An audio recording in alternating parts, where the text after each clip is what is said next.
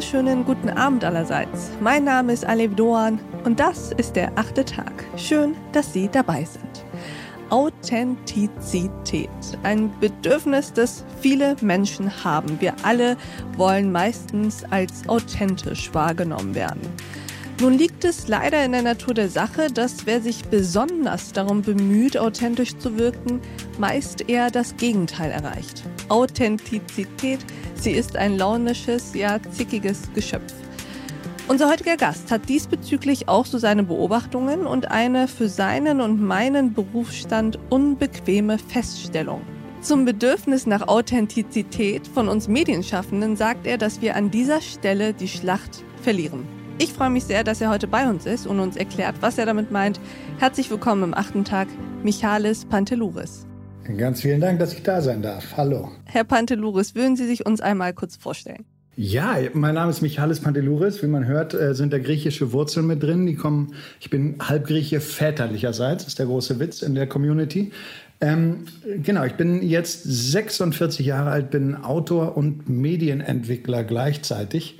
Äh, zwei Herzen in meiner Brust, lebe in Hamburg und habe zwei wunderbare Töchter. Und Sie sind heute hier, weil wir darüber sprechen wollen, wie echt wir Medien eigentlich überhaupt noch sind und warum wir aus Ihrer Sicht zumindest an dem Versuch scheitern, authentisch zu wirken. Warum eigentlich? Ja, ich glaube, bei dem Wirken, das, das mit dem Wirken, ich glaube, dass wir an ganz vielen Stellen äh, die Schlacht verlieren, damit tatsächlich überzeugend zu sein. Und der Grund dafür ist, dass wir natürlich in, in einem Business arbeiten. Das ist eine, eine Branche, die hat ihre eigenen äh, Regeln und die Regeln sind manchmal, glaube ich, nur teilweise bekannt unseren Kunden, nämlich den Lesern, Zuschauern, Usern von journalistischen Produkten. Und ich glaube, dass da eine ganz große Spannung entsteht, weil das, womit wir arbeiten als Journalisten, sind Fakten. Da haben die Menschen Anrecht drauf, dass die richtig sind, dass die wahr sind. Aber natürlich gibt es eine große Subjektivität äh, in der Auswahl welcher Fakten, auch allein schon in der Auswahl, welche Geschichten wir erzählen. Da steckt schon Subjektivität drin. Und das wird, glaube ich, zu wenig vermittelt. Da kommt am Ende der Eindruck rüber, wir würden so tun, als wäre alles, was wir machen, die Wahrheit und die ganze Wahrheit. Und daran können wir nur scheitern, denn so ist es nicht. So etwas wie hundertprozentige Objektivität, haben Sie ja gerade auch schon gesagt, gibt es ja ohnehin nicht. Darüber sprechen wir in den vergangenen Jahren noch viel öfter, finde ich, zum Glück. Das gibt es bei uns Journalisten nicht, das gibt es eigentlich auch bei gar niemandem. Es geht also eher darum, mit der eigenen Subjektivität transparenter umzugehen und sie gewissermaßen offen zu legen. Verstehe ich das richtig? Mit der Subjektivität sowieso. Ich hoffe, dass uns das besser gelingt. Aber das, was mich tatsächlich extrem bewegt, ist, dass wir sehen, dass das Vertrauen in die Medien schwindet. Und wir sind im Moment in einer Situation, wo da kommt ganz viel Kritik und von der Kritik ist so viel unberechtigt, dass wir manchmal verlernen, auf die berechtigte Kritik noch zu hören. Und ich gebe mal ein Beispiel. Äh, wenn, wenn Sie als Journalist jemanden interviewen, einen Politiker, irgendwen interviewen, dann ist es in der Regel so, dass da gesagt wird, äh, wir wollen über dieses und jenes Thema sprechen, über dieses oder jenes andere Thema bitte nicht. Das wird vorher besprochen und äh, das ist auch richtig, dass man unter zivilisierten Menschen Absprachen trifft. Aber natürlich werden die Absprachen nicht immer so getroffen, dass der Zuschauer weiß, welche Absprachen da getroffen wurden und welche nicht. Und das kann dann dazu führen, dass man denkt, die stecken ja unter einer Decke und in Bezug darauf, dass es Absprachen gibt, stimmt das auch. Wir haben dauernd Absprachen mit jeder Quelle. Es gibt im äh, politischen Betrieb äh, diese, diese Codes, dass man sagt, ein, ein Zitat wird gegeben unter eins, unter zwei oder unter drei. Das heißt, eins dürfen Sie zitieren und dürfen sagen, von wem das kommt. Zwei dürfen Sie wörtlich zitieren und äh, aber nur sagen, kommt aus Regierungskreisen oder mhm. ähnliches, so dass mhm. die Quelle nicht erkennbar ist. Und beim dritten, das dürfen Sie, die Information haben Sie, aber Sie dürfen sie so nicht benutzen, sondern Sie können nur mit dieser Information losgehen und versuchen, sie woanders nochmal bestätigt zu kommen. Das sind Absprachen. Ich bin mir nicht sicher, äh, ob tatsächlich das allen Zuschauern, Lesern, Nutzern so bewusst ist. Und in dem Moment, wo das nicht bewusst ist, aber klar wird, irgendwo zwischen den Zeilen, da hat es Absprachen gegeben, äh, in dem Moment wächst ein Misstrauen. Das ist, glaube ich, gar nicht nötig. Ich glaube, dass wir da verpflichtet sind, Kritik wahrzunehmen, dass wir verpflichtet sind, das Gefühl wahrzunehmen, was uns entgegengebracht wird und daran zu arbeiten, dass wir da viel, viel transparenter werden. Das heißt, dass man dann einem solchen Interview zum Beispiel voranstellt, dass man über dieses und jenes Thema nicht sprechen wird, weil das vorher so abgesprochen war? Das gibt es ja zum Teil, dass man zum Beispiel äh, äh, sagt, wenn jemand ist in einem Fernsehstudio und hat eine private Tragödie hinter sich, die soll aber nicht das Thema sein, dass man einmal dazu sagt, wir sprechen heute ganz bewusst nicht über das Thema, weil Sie gesagt haben, Sie möchten das nicht. Da gibt es ja Beispiele für. Ich glaube, dass das äh, Schule machen muss. Mein, meine tiefe Überzeugung ist, wir müssen eigentlich so viel wie möglich von unserer Recherche öffentlich machen. Wir müssen Originaldokumente öffentlich machen. Wir haben diese ganzen großen Möglichkeiten im Internet äh, zu sagen, man kann jede Menge an Informationen zugänglich machen. Und ich glaube, wir müssen das wir müssen die Wege, auf denen wir arbeiten, äh, viel, viel klarer transparent machen, damit man sieht, das ist an Arbeit geleistet worden. Das bedeutet, in Bezug darauf kann ich mich verlassen auf das Ergebnis in, möglicherweise in Bezug auf andere Dinge, aber eben auch nicht. So, das wird nicht jeder Leser wird das, kaum ein Leser wird das überprüfen. Aber die Tatsache, dass es überprüfbar ist und dass es irgendeiner dann am Ende bestimmt doch wieder machen wird, macht es, glaube ich, sehr, sehr viel besser. Ich sehe das als Beispiel, dass meine Kinder, meine Töchter, die sind jetzt 14 und 18, beziehungsweise knapp 14 und 18, dass die das total normal finden, wenn so jemand kommt wie Rezo, der kein Journalist ist, aber ja sich durchaus in ganz vielen Fällen journalistischer Methoden bedient, damit großen Erfolg hat. Die simple Tatsache, dass der seine Quellen einblendet überall. Nun muss man sagen, seine Quellen sind in der Regel journalistische Journal Produkte. Genau, aber genau. dass er die, äh, die Quellen einblendet, dass das für die äh, einen vollkommen selbstverständlichen Sinn macht. Und ich äh, sehe aber auch, dass für die die Tatsache, dass wenn jemand seine Quellen nicht öffentlich macht, das sofort Misstrauen erzeugt. Die wachsen ganz, ganz anders auf. Die haben eine andere Form von Medienkompetenz. Ich versuche auch, sie darin zu bestärken. Ich glaube aber, dass wir ähm, beim Umgang mit Medien, beim, wie beim Umgang mit jedem, allem anderen auch auf der Welt anfangen müssen, äh, die, die Kompetenz unserer Leser, Zuschauer ähm, und Nutzer tatsächlich zu stärken, indem wir ihnen das an die Hand geben, zu sagen, Überprüf es, überprüf es, überprüf es. Also da bin ich ganz bei Ihnen. Ich äh, finde auch, dass wir Journalistinnen und Journalisten nochmal auf einer ganz anderen Augenhöhe mit unseren Hörern, Lesern, Usern etc. kommunizieren müssen und die auch auf eine andere Art und Weise ernst nehmen müssen, als es unsere Vorgänger, glaube ich, vor 10, 20 Jahren auch getan haben. Und trotzdem kommt man ja irgendwann an dieses Grundproblem, von wo an es nicht weitergeht. Ich kann ja gar nicht alle meine Quellen offenlegen, weil sie dann aufhören, meine Quellen zu sein. Das ist total richtig und auch da muss man, da muss man natürlich, äh, klar, Quellenschutz geht vor allem. Man muss aber klar machen, wo man das tut und warum man es tut. Also das ist ja sogar in anderen Sprachräumen ist auch das sehr, sehr viel normaler. Das in der New York Times steht bei jeder äh, zitierten Quelle, die nicht namentlich genannt werden will, steht, warum sie nicht genannt werden will. Aus Angst vor Repressionen von. Es ist vollkommen verständlich, dass jemand, der heute in Afghanistan über die Taliban negativ spricht, mhm. dass der nicht mit seinem Namen da auftauchen will. Wir tun das tatsächlich ohne den Hinweis und das ist ja wie bei allem anderen auch, dass das so eine Kultur ist, die sickert dann durch und plötzlich wird es viel, viel normaler ungenannte Quellen zu nennen, bis hin zu ganzen Mediengattungen. In der Yellow Press mhm. ist das äh, gang und gäbe, dass da nur steht, Freunde von, ich weiß es nicht, Meghan und Harry erzählen irgendwas und ich gehe in den allermeisten Fällen, und ich befürchte zu Recht davon aus, dass es eine ganze Reihe von diesen Quellen überhaupt nie gegeben hat, sondern dass die erfunden wurden. Und ich glaube, dass das alles das strahlt ab und macht so ein Misstrauen, dass man das Gefühl hat, die Journalisten stecken unter einer Decke mit denen, über die sie berichten. Mhm. Und in ganz vielen Fällen ist es in Wahrheit das keine Decke, sondern es, ist eine es sind tatsächlich Absprachen da, die könnte man komplett offenlegen. Da würde man sich nichts vergeben, weil so funktioniert es. Aber man darf nicht so tun, als wäre man der neutrale Mittler zwischen zwei Seiten und würde tatsächlich bei dem einen eine Information abholen und die eins zu eins so durchreichen. So hat Journalismus nie funktioniert. Und ich glaube, dass man das, dass man sehr viel besser fährt, wenn man dazu steht und das auch klar sagt.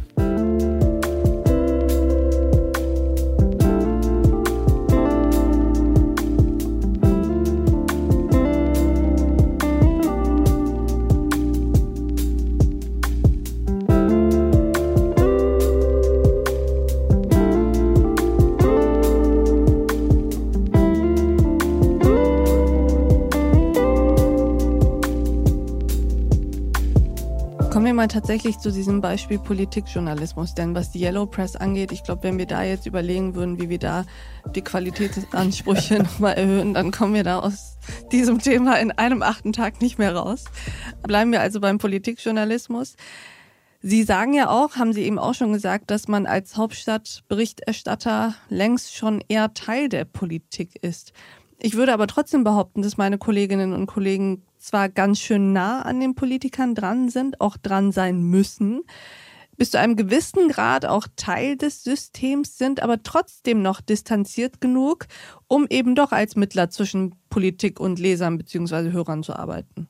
Also äh, zum, zum allerersten, das bin nicht ich, der das äh, sagt, sondern das ist seit Helmut Schmidt, das, ich glaube, es ist ein Zitat von Helmut Schmidt, der gesagt hat, die, die Journalisten in, in damals äh, Bonn gehören zur politischen Klasse.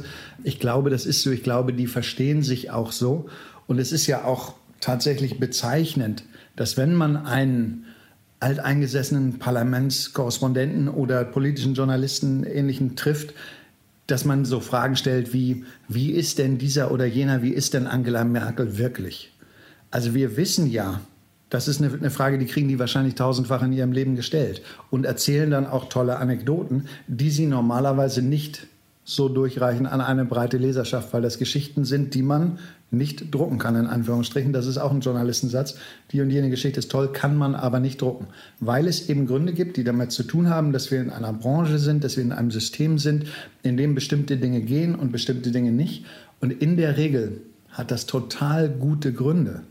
Ich glaube bloß, man muss offen damit umgehen. Genau, ich kann das zum Beispiel nicht drucken, weil es eine Anekdote aus einer Veranstaltung ist, die ich dort beobachtet habe, dessen Teil ich war. Und wenn ich diese Geschichte aber jetzt drucken würde, würde ich nie wieder zu einer solchen Veranstaltung eingeladen werden. Genau, das ist natürlich, ähm, das ist, finde ich, total statthaft. Ich glaube bloß, dass man dazu stehen muss und dass man sagen muss, dass es so ist, weil man ist in dem Moment natürlich nicht einfach nur der neutrale Mittler äh, Vermittler von Informationen. Das ist tatsächlich einfach nicht so. Und das ist auch in Ordnung. Also ich glaube ja, dass da die, die aller, allermeisten Kollegen äh, mit ganz viel Energie und Einsatz einen ganz, ganz tollen Job machen, äh, auch darin, Politik zu vermitteln. Mhm. Aber das, was sie, äh, was als Behauptung im Raum steht, ist ja nicht, dass sie Politik vermitteln, sondern die Wahrheit. Und auch wenn die Wahrheit ein philosophischer Begriff ist, wo wir uns lange darüber streiten können, was das ist und was das nicht ist, ich glaube, man kann die Wahrheit vermitteln und trotzdem in diesem System mitarbeiten. Ich glaube, viele Kollegen machen das ganz toll. Ich glaube bloß, dass ein Misstrauen entsteht, weil das, dadurch, dass es nie offen ausgesprochen wird, ganz vielen so nicht klar ist. Und da öffnen wir eine Tür für Leute, die dann mit irgendwelchen Verschwörungsbehauptungen und äh, den bekannten Lügenpressevorwürfen und so da reinstürmen. Die machen das natürlich sehr einfach dann, äh, mhm. dadurch, dass die mit so verrückten Theorien kommen und so machen sie es dann sehr, sehr einfach, äh, das so vom Tisch zu wischen und für sich zu sagen, stimmt ja einfach nicht, weil es stimmt auch tatsächlich nicht. Es gibt diese Lügenpresse nicht, die da äh, den sogenannten Mainstream-Medien äh, unterstellt wird. Aber wir öffnen damit eine Tür für ein Unbehagen und wir dürfen nicht vergessen, Vertrauen ist für uns tatsächlich das eine Qualitätskriterium, was uns unterscheidet. Professionellen Journalismus unterscheidet von allem anderen. Das ist das, was wir verteidigen müssen und ich glaube, dass mehr Offenheit uns helfen würde, das zu verteidigen.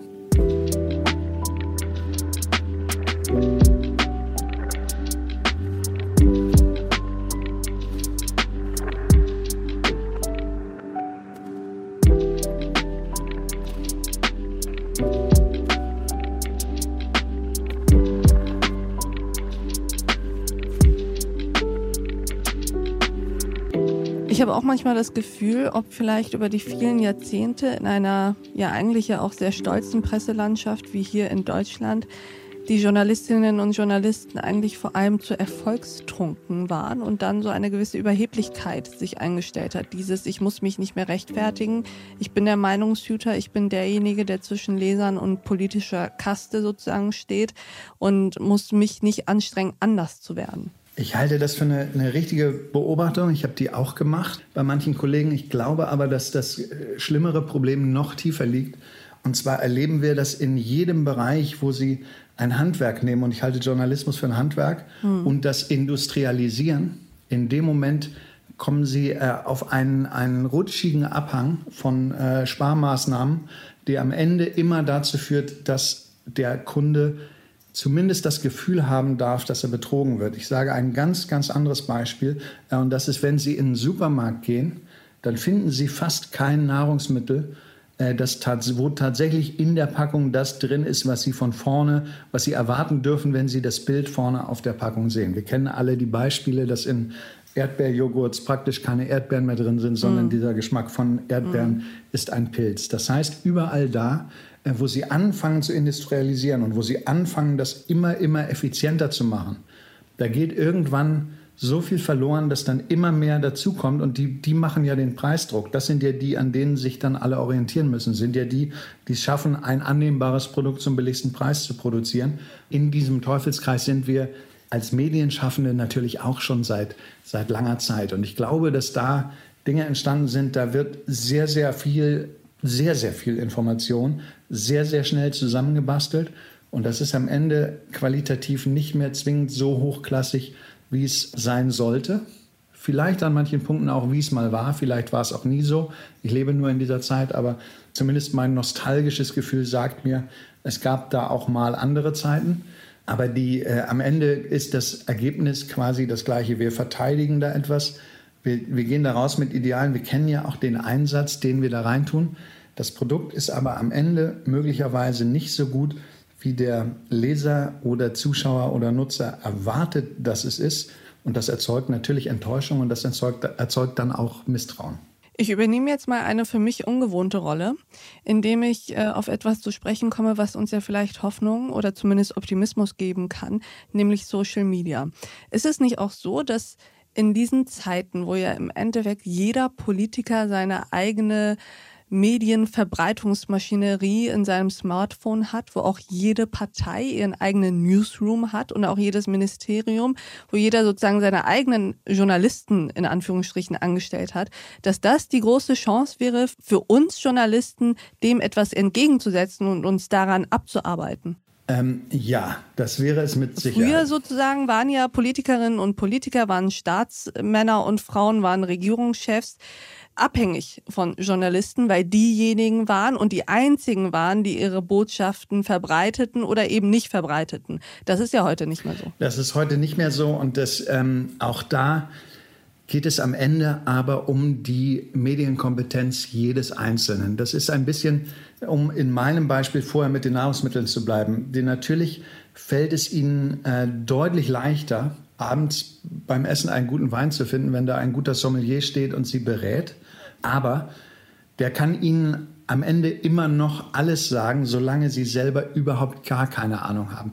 Es ist ja schön, wenn das so klappt und da kommt ein Wein raus, der äh, am Ende Ihnen schmeckt, dann ist das ja erstmal für den Abend in Ordnung. Ob Sie damit aber für mhm. den Rest Ihres Lebens etwas komplett überbezahlen oder eine Landwirtschaft fördern, die Sie überhaupt nicht fördern wollen oder noch Schlimmeres, äh, das, das können Sie nur wissen, wenn Sie tatsächlich lernen, ihren eigenen Gaumen einzusetzen. Und das ist für mich der Wunsch, dass wir sagen, in dieser Medienflut müssen wir spätestens natürlich die Generation meiner Töchter, aber eigentlich auch noch viel mehr alle anderen, äh, denen sehr, sehr viel mehr bewusst machen, was in diesem handwerklichen Produkt Journalismus drinsteckt und dass das sich mhm. unterscheidet von einem industrialisierten Clickbaiting, äh, wo alle möglichen Informationen durchgeschoben werden, die, die sich für den Moment nett anfühlen, so wie sich mancher Wein für einen Moment nett anfühlt, obwohl er äh, nichts Besonderes oder sogar am Ende was Schlechtes ist. Aber das klingt ja so, als ob das nur über zwei Wege funktionieren würde und nicht über einen. Nämlich auf der einen Seite, dass wir Journalisten erstens mal bessere Arbeit machen, uns selbst mehr erklären, unsere Art und Weise, wie wir arbeiten, mehr erklären. Das ist mir im Volontariat schon aufgefallen, dass die allerwenigsten wissen, wie so eine Zeitung eigentlich zustande kommt, ganz zu schweigen von Podcast-Interviews etc. Dass wir also auf der einen Seite unser Handwerk besser und offener erklären. Auf der anderen Seite sind doch auch so ein bisschen die Leserinnen und Hörerinnen etc in der Bringschuld, sich auch selbst Gedanken machen zu müssen, was könnten jetzt vertrauenswürdige Medien sein und was ist vielleicht sogar nur ein Bot. Ja, das ist äh, tatsächlich beides meiner Meinung nach exakt richtig, weil am Ende werden die Konsumenten irgendeines Produkts das kriegen, was sie bezahlen. Aber mhm. solange sie gar keine Ahnung haben, kann man sie dabei auch noch über den Tisch ziehen und ihnen teure Produkte verkaufen, die in Wahrheit Schrott sind. Das ist bei jedem Handwerk so. Das muss heute jeder, jede Marke, jeder Handwerker, jeder muss immer erklären können, warum das, was er macht, gut ist, warum er es so macht, wo der Moment ist, wo man sagt, diese und jene Kosten äh, lohnen sich nicht. Kann, man kann das am Ende dann alles immer noch besser machen, aber ab einem bestimmten Punkt macht es keinen Sinn mehr und so.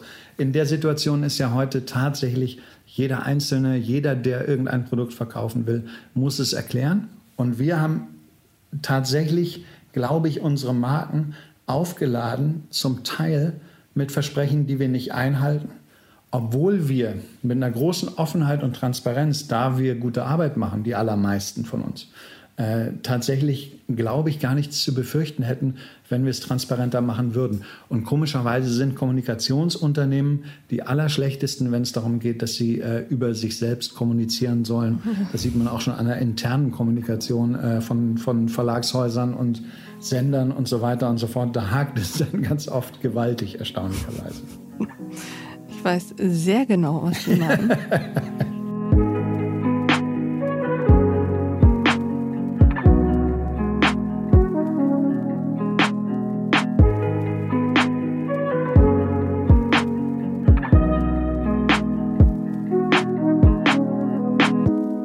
Pantelouris, äh, geben Sie uns doch mal einen Ausblick. Haben Sie denn das Gefühl, dass sich da etwas tut, dass wir besser werden, dass wir diese Warnzeichen alle gehört haben? Ich meine, seit ich mit diesem Job angefangen habe, sprechen wir über den Vertrauensverlust von Leserinnen und Lesern in die Presse.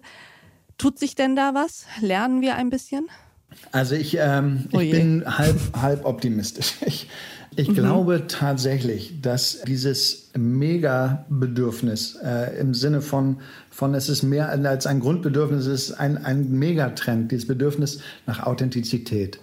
Und abgesehen davon, dass ich sehr froh bin, dass ich dieses Wort gerade fehlerfrei ausgesprochen habe, äh, glaube ich, dass das in, in allen Bereichen sich zeigt. Dass Menschen lernen gerade so diesen Satz, lieber gut kaufen und dafür weniger. Das hat auch mit Nachhaltigkeit zu tun. Wir haben, um von der anderen Seite das einzufliegen, es kommt jetzt ins Kino ein Film von Wes Anderson, der heißt The French Dispatch über eine Zeitschrift.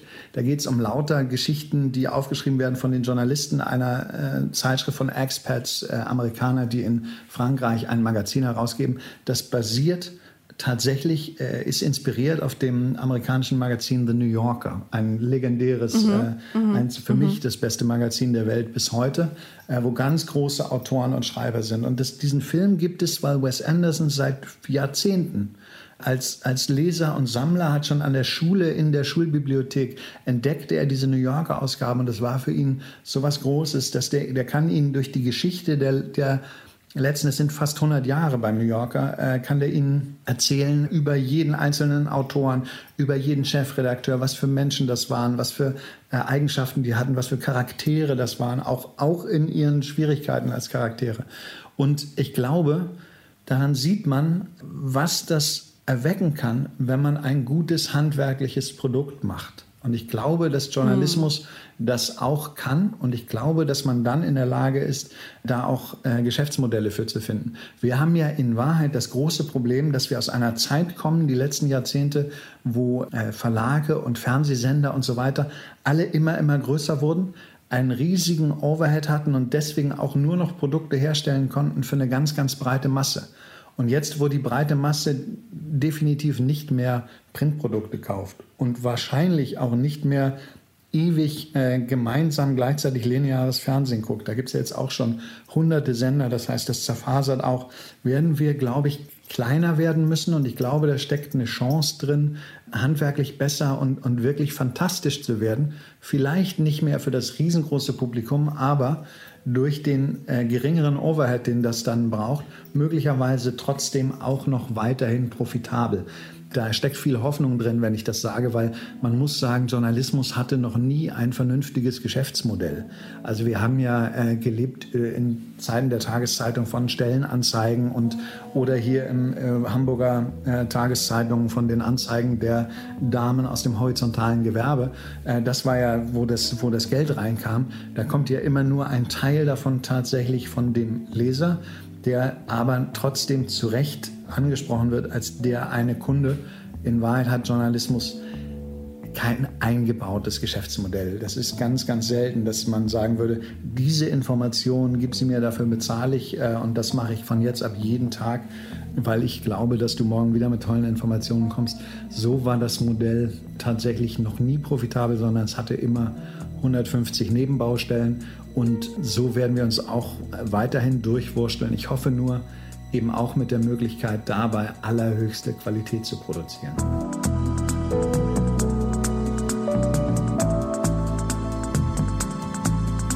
Dieser Hoffnung, Herr Pantelouris, würde ich mich sehr, sehr gerne anschließen. Und ich freue mich auch, dass wir dieser Hoffnung bei uns im achten Tag Platz gegeben haben. Denn ich finde, hier ist es ziemlich richtig. Vielen Dank, dass Sie bei uns waren. Ganz herzlichen Dank.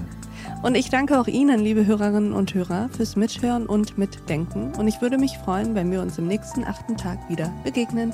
Bis dahin, auf sehr, sehr bald. Ihre Alev Doan.